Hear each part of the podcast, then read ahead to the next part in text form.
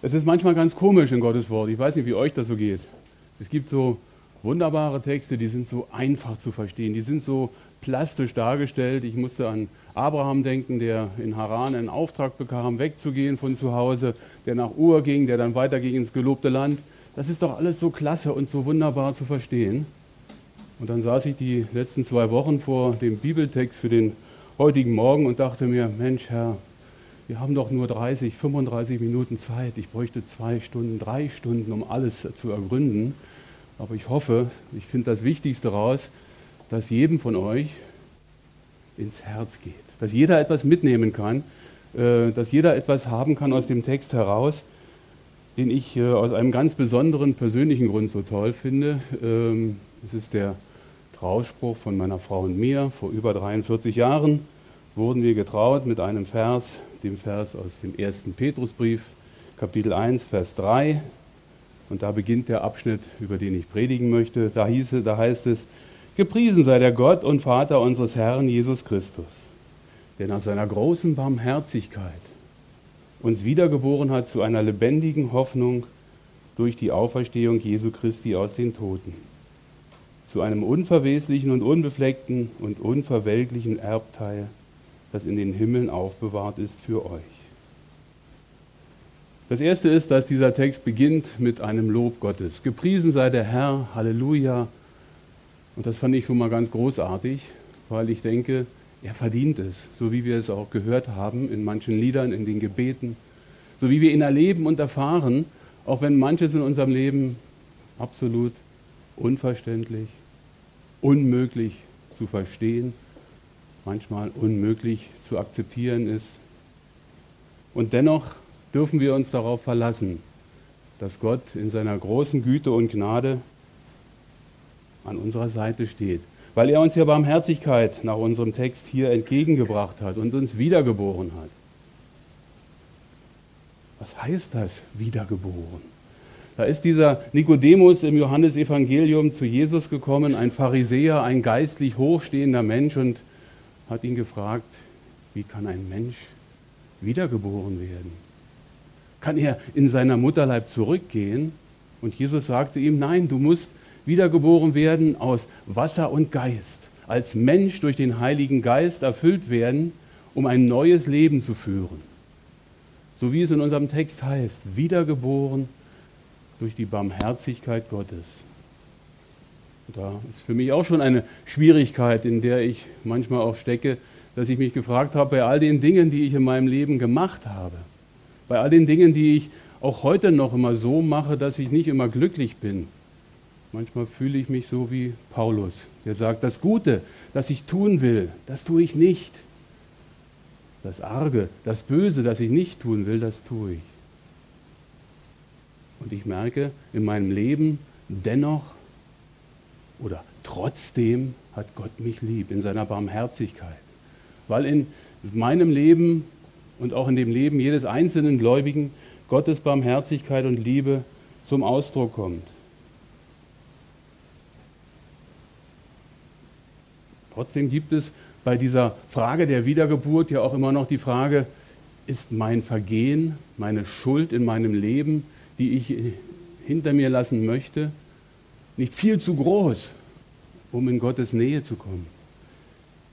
Ich habe einen lieben Bruder, den ich sehr schätze, und der mir jedes Mal, wenn wir uns ein, zweimal im Jahr wiedersehen, sagt, ich muss erst noch in der Bibel lesen, ich muss erst etwas näher an Gott herankommen, um ihn wirklich zu erleben. Und ich versuche ihm das immer wieder darzustellen, dass es nicht notwendig ist.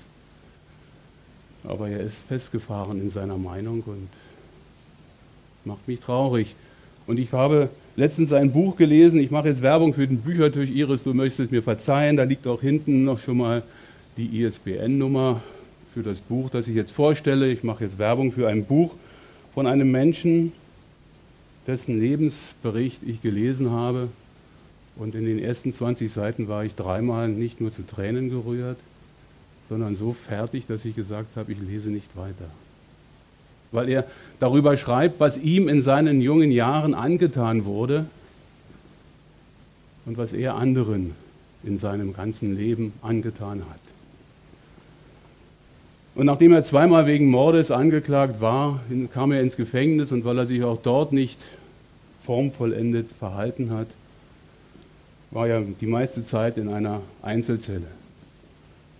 Das Einzige, was er hatte an seiner Seite, war die Bibel. Der Seelsorger hatte ihm eine Bibel reingelegt in die Zelle. Praktischerweise hat er festgestellt, dass die Seiten der Bibel so schön dünn sind, die kann man toll zum Zigarettendrehen nutzen. Das Buch heißt Der Bibelraucher. Und er hat jede Seite rausgerissen, vorne und hinten gelesen, beginnend im Alten Testament und hat sich danach immer eine Zigarette gedreht. Irgendwann, als er ins Neue Testament kam, fing Gottes Geist an, an ihm zu arbeiten. Und so wie er es zum Schluss beschrieben hat, war er bis zum Ende seines Berufslebens ein freudiger Evangelist, der auch einen guten Dienst für den Herrn tut, weil er ihm alles vergeben hat. Einen zweifachen Mörder nach seiner eigenen Einschätzung. Ja, wie barmherzig ist Gott mit uns. Er hat uns zu einer lebendigen Hoffnung wiedergeboren, heißt es in unserem Text, durch die Auferstehung Jesu Christi aus den Toten. Die Hoffnung lässt uns nicht zu Schanden werden, heißt es. Und doch hat einmal ein Kritiker des Evangeliums gesagt, ach, die Christen, die vertrösten doch die Menschheit sowieso nur auf die Ewigkeit. Hat er recht? Ich denke nicht. Denn Johannes schreibt das in seinem Brief, im ersten Brief in Kapitel 5, Vers 13, Solches habe ich euch geschrieben, auf dass ihr wisset, dass ihr ewiges Leben habt. Das heißt, nach dem, was Johannes schreibt, haben wir jetzt schon nach unserer Wiedergeburt ewiges Leben. Wie äußert sich das in unserem Leben? Sind wir alle immer so heilig, dass wir nur auf Wolke 7 schweben, dass alles gut geht, keine Schwierigkeiten, keine Schmerzen, kein Leid? Das heißt ja auch im Korintherbrief, ist jemand in Christus, ist er eine neue Kreatur. Altes ist vergangen, siehe, Neues ist geworden. Ist alles neu in deinem, in meinem Leben? Wenn ich ehrlich bin, nicht immer. Aber dennoch, dieses ewige Leben ist am Wachsen. Wie Jesus sagt, das Weizenkorn muss in die Erde hinein und damit eine neue Pflanze entstehen kann. Ich glaube nicht, dass dieser Evangeliumskritiker recht hat. Es ist kein Vertrösten auf die Ewigkeit.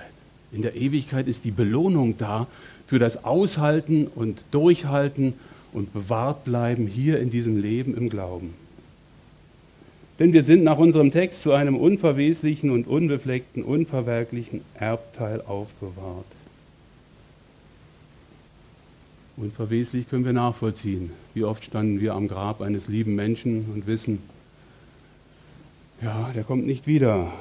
Unbefleckt sind wir auch durch das Reinwaschen des Blutes Jesu an uns. Und unverwelklich, das erleben wir im Garten, bei den Schnittblumen, vielleicht zu Hause. Irgendwann werden die nicht mehr so schön prächtig blühen, sondern werden verwelken. Aber hier geht es darum, dass uns ein Lohn aufbewahrt ist im Himmel, der uns wirklich zur Verfügung steht, wenn wir diesen Gott wunderbar erleben. Wie geht es weiter in unserem Text? Ab Kapitel 1, Vers 5 heißt es dann, die ihr in der Kraft Gottes durch Glauben bewahrt werdet zur Errettung, die bereit steht in der letzten Zeit geoffenbart zu werden. Darin jubelt ihr, die ihr jetzt eine kleine Zeit, wenn es nötig ist, in mancherlei Versuchungen betrübt worden seid, damit die Bewährung eures Glaubens viel kostbarer befunden wird als die des vergänglichen Goldes, das durch Feuer erprobt wird zu Lob und Herrlichkeit und Ehre in der Offenbarung Christi. In der Kraft Gottes durch Glauben bewahrt werden zur Errettung. Großartig, großartig dann brauche ich ja gar nichts mehr tun. Gott ist es doch, der die Kraft schenkt, damit mein Glaube bewahrt bleibt. Ist das wirklich so? Ist das so einfach? das so anzunehmen und zu sagen, jetzt setze ich mich schön hin, lege die Beine übereinander, stelle mir vor, ich sitze auf dem Sessel, Gläschen Kaffee oder Prosecco oder was auch immer dabei und lasse Gott einen guten Mann sein? Ist das so, dass wir so nichts tun, ohne eigene Verantwortung in der Kraft Gottes bewahrt werden in unserem Glauben? Oder ist es nicht doch so, dass wir ein ganz kleines bisschen dazu tun können, so wie es Paulus auch ausdrückt im Römerbrief in Kapitel 12, Vers 1? Und stellet euch nicht dieser Welt gleich, sondern werdet verwandelt durch die Erneuerung eures Sinnes, auf dass ihr prüfen möget, was der Wille Gottes ist, das Gute, Wohlgefällige und Vollkommene. Da sind wir ja schon wieder herausgefordert. Unser Glaube soll bewahrt werden in der Kraft Gottes und trotzdem sollen wir prüfen, was wir tun, was wir für Bücher lesen. In meiner Jugend, das ist schon ein paar Jahre her, gab es eine Zeitschrift, ich glaube, die gibt es heute noch. Nur damals, zu der Zeit, waren es noch andere Inhalte, die in der Bravo standen. Da ging es um vorehelichen Geschlechtsverkehr, der sollte nicht getan werden. Da ging es um Verhütung, die man möglichst nehmen sollte. Ich glaube, heute stehen andere Themen in der Bravo, sofern sie einer von euch Älteren noch gelesen hat. Prüfen wir, was wir lesen. Prüfen wir, was wir sehen. Das hat mal jemand zu mir gesagt, es ist ja ganz einfach bei dem Fernseher. Da gibt es ja so einen kleinen Knopf, ausschalten. Aber manche Sendungen, die mir dann erzählt wurden oder uns erzählt wurden, die hatten uns dann stutzig gemacht, weil die liefen dann meistens nach 22 Uhr. Und ich gebe zu, bei mir läuft es auch mal der Fernseher nach 22 Uhr und wenn Verlängerung und Elfmeterschießen bei der Champions League ist, wird es dann auch gegen 23 Uhr oder 24 Uhr. Aber wir sind nur aufgefordert zu prüfen. Was wir daraus machen, ist unsere Sache.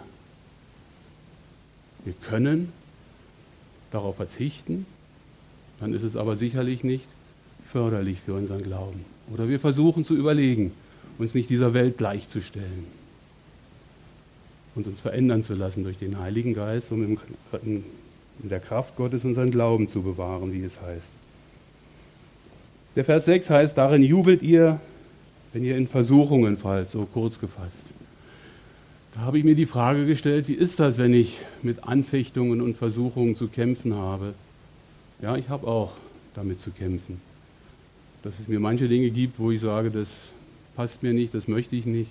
Dann bin ich traurig über mich selber, wenn ich gesagt habe, jetzt hast du es wieder nicht geschafft, vernünftig zu sein, dich gesund zu ernähren und so weiter. Ich habe mich gefragt, ob ich in solchen Situationen jubel oder ob es nicht doch öfters vorkomme, dass ich dann abends vor ihm zu Bett gehe beim Gebet mit Tränen in den Augen Gott um Vergebung bitte. Und mir fiel auf, und das ist ein kleines Geheimnis vom griechischen Textzusammenhang her, die Bibeltexte, wenn ihr eine griechische Bibel euch anschaut, haben keine Verseinteilung, haben keine Satzzeichen, werden sinngemäß oder wurden sinngemäß zusammengestellt. Wir werden in der Kraft Gottes bewahrt durch den Glauben. Darin jubelt ihr Ausrufezeichen. So würde ich vielleicht versuchen, diesen Satz etwas mit einem anderen Schwerpunkt zu verstehen. Ich jubele nicht über die Versuchungen, sondern ich juble über die Kraft Gottes, die meinen Glauben bewahrt. Und ohne die Worte zu verändern, kann ich weiterlesen im nächsten Vers. Ihr, die jetzt eine kleine Zeit, wenn es nötig ist, in mancherlei Versuchungen betrübt worden seid. Vielleicht ist diese zweite Version auch für jemanden anderen eine kleine Hilfe. Aber kommen wir nochmal zurück auf die Versuchungen. Jeder Einzelne hat natürlich von euch bestimmt nicht mit Anfechtungen, Proben, Prüfungen, Versuchungen zu kämpfen. Und dennoch sind für mich da drei Einschränkungen. Denn wir denken ja manchmal, wenn es uns schlecht geht, so geht es mir. Ich bin der Einzige, der leiden muss. Und immer wieder ich. Und warum drückt Gott mich so nieder? Erstens, Gott führt uns nicht in Versuchung. Er wird uns nie über Gebühr belasten. Und von unserem Text her, es ist eine kleine Zeit, die wir in Versuchungen fallen. Ich musste an meine ja, berühmt-berüchtigten Zahnarztbesuche denken. Nach einer Stunde auf dem Zahnarztstuhl schweißgebadet aufzustehen, habe ich plötzlich gemerkt, es war nicht so schlimm. Es hat ja gar nicht so lange gedauert, aber gebohrt hat er trotzdem. Eine kleine Zeit. Ist diese kleine Zeit auf so eine kurze Zeitspanne des Leidens beschränkt? Oder ist es diese kleine Zeit, die hier vom Petrusbrief her, vom Zusammenhang her auch zu verstehen ist, dass unser hiesiges Leben, egal ob 80, 90 oder 120 Jahre Maximum, eine kleine Zeit sind, sind zu dem, im Vergleich zu dem, was zur Ewigkeit auf uns wartet? Ich glaube, rückblickend aus der Ewigkeit würden wir über diesen Fingerschnips unserer Leiden lachen, wenn wir das so verstehen wollen. Die zweite Einschränkung bei den Versuchungen neben der Zeit ist die Aussage, wenn es nötig ist. Ja, ist es denn wirklich nötig, dass wir in Versuchungen fallen? Dass wir damit kämpfen müssen mit unserer Unzulänglichkeit? Ist es denn wirklich nötig, wo wir doch die besten, größten und schönsten sind, die man sich vorstellen kann?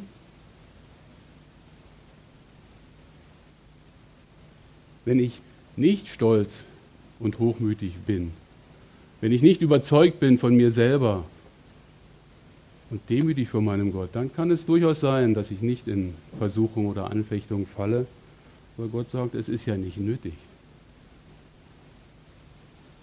Selbst einem Hiob wurde Gnade geschenkt, weil Gott Satan sagte, tu ihm vieles Böse an, nur lass ihn am Leben. Und Hiob ist standhaft geblieben im Glauben.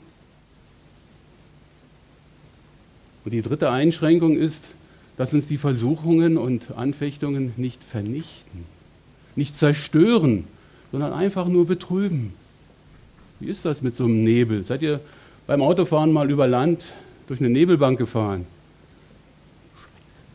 Schlecht. Langsamer fahren, Licht einschalten. Vor Aufregung, wo ist denn jetzt der Lichtschalter? Und plötzlich stehst du wieder in der Sonne und fährst und die, der Nebel ist weg. Unsere Sichtweise ist betrübt worden. So ist es mit diesen Versuchungen. Die betrüben uns doch nur eine kleine kurze Zeit. Und sie sollen dazu dienen, wieder auf den Boden der Tatsachen runterzukommen, wieder stehen zu können im Glauben, um bewahrt zu werden. Zur Errettung, wie es unser Text gesagt hat. Und es wird weiter begründet, damit die Bewährung eures Glaubens viel kostbarer befunden wird als die des vergänglichen Goldes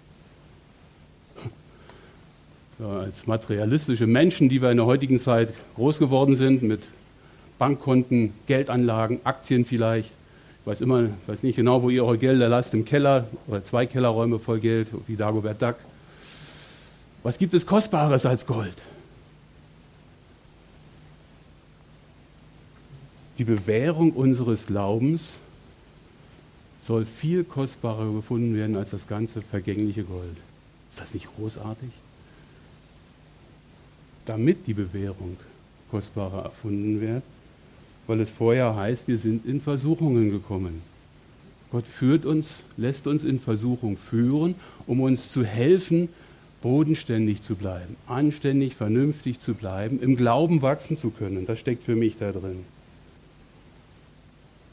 Und das Ganze nicht, damit wir uns auf die Schulter klopfen können, nicht damit wir denken, wir sind die Größten und Besten und machen alles richtig, sondern ganz einfach und banal gesagt, wie es der Text sagt, zu Lob und Herrlichkeit und Ehre in der Offenbarung Jesu Christi.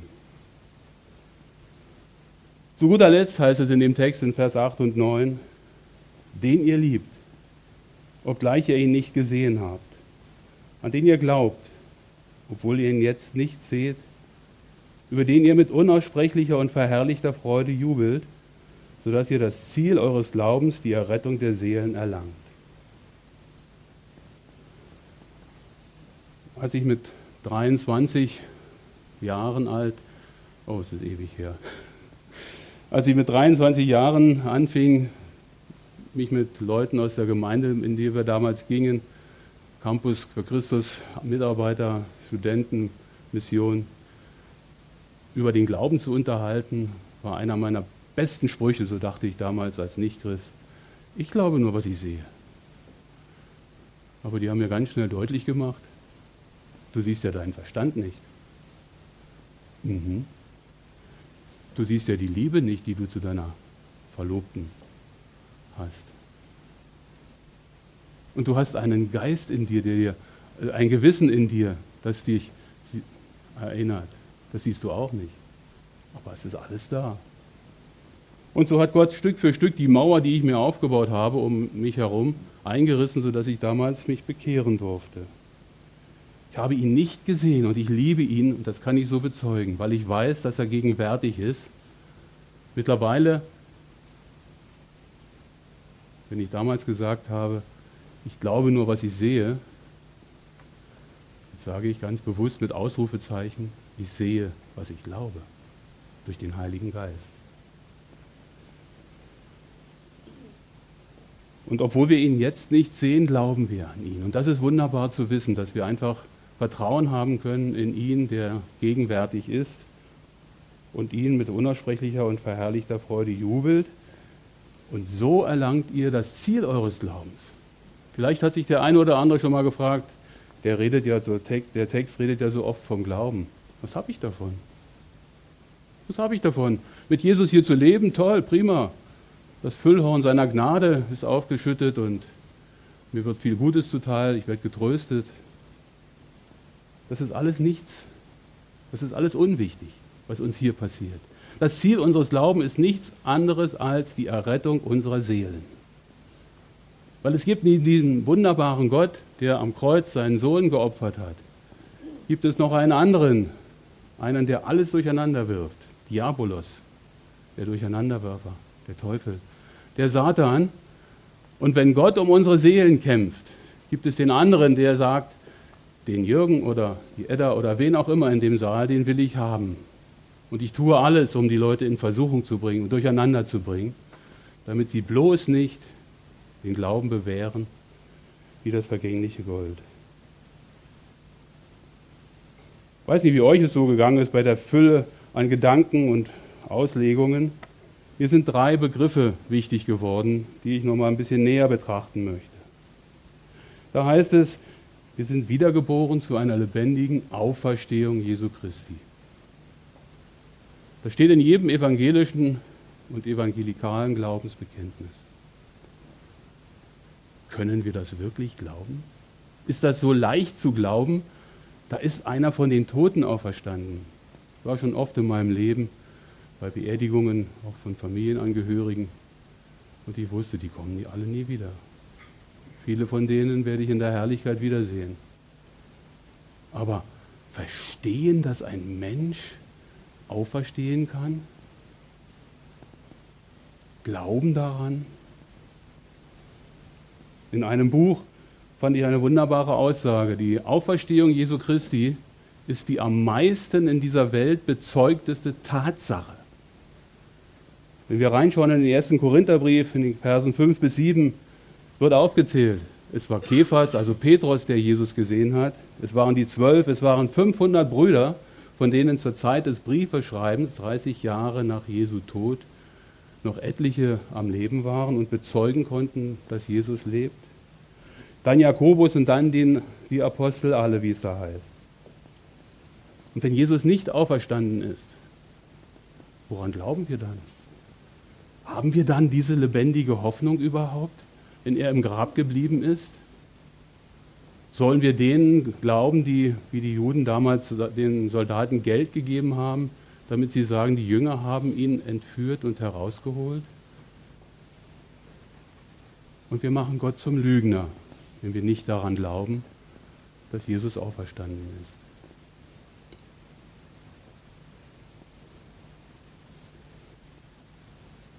Zweiter Aspekt ist die Offenbarung Jesu Christi. Offenbarung, ja, da wird etwas offenbar. Das verstehen wir vom Deutschen her. Wenn wir den griechischen Begriff nehmen, Apokalypse, dann ist es ein Aufdecken, ein Sichtbarmachen.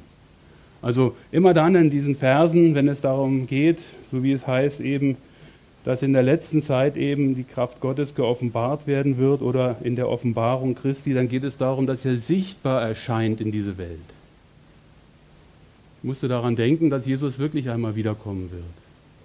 Und die Theologen gehen da unterschiedliche Meinungen. Die einen sagen, er kommt still und heimlich leise zur Vorentrückung und plötzlich ist die Hälfte der Gemeinde noch da, die andere Hälfte vielleicht nicht mehr, weil sie entrückt wird. Oder aber ist es ein offenbar, ein Sichtbarwerden, dass Jesus wiederkommt am Ende der Zeiten, wie es auch in unserem Text heißt, und sichtbar für die Menschheit da ist. In Herrlichkeit kommt Jesus wieder. Und in demselben Moment werden wir als Christen entrückt und zu ihm entgegengeführt, um mit ihm immer bei ihm zu sein. Das ist für mich ein kleiner zarter Hinweis darauf, dass wir auch auf die vor uns liegende schwierige Trübsalzeit uns einstellen sollten. Nur so als Gedanke aus dem Text heraus. Der dritte Begriff, der mir hängen geblieben ist, ist die Sache mit dem Glauben. Wir haben ewiges Leben jetzt schon, wenn wir Jesus angenommen haben, wenn wir wiedergeboren sind, wenn wir uns zu Gott bekehrt haben, so heißt das ganz theologisch ausgedrückt. Unser Glaube wird bewährt, er hat ein Ziel. Ist das so schwierig, gläubig zu werden? Ich habe einige Zeit gebraucht damals. Diskussionen, Gespräche, Nachdenken. Und dann waren wir zusammen in einem Kino. Dann waren wir in einem Kino mit einem Film, den man heute, ich habe das glaube ich schon tausendmal erzählt, entschuldigt, wer es kennt, Covades.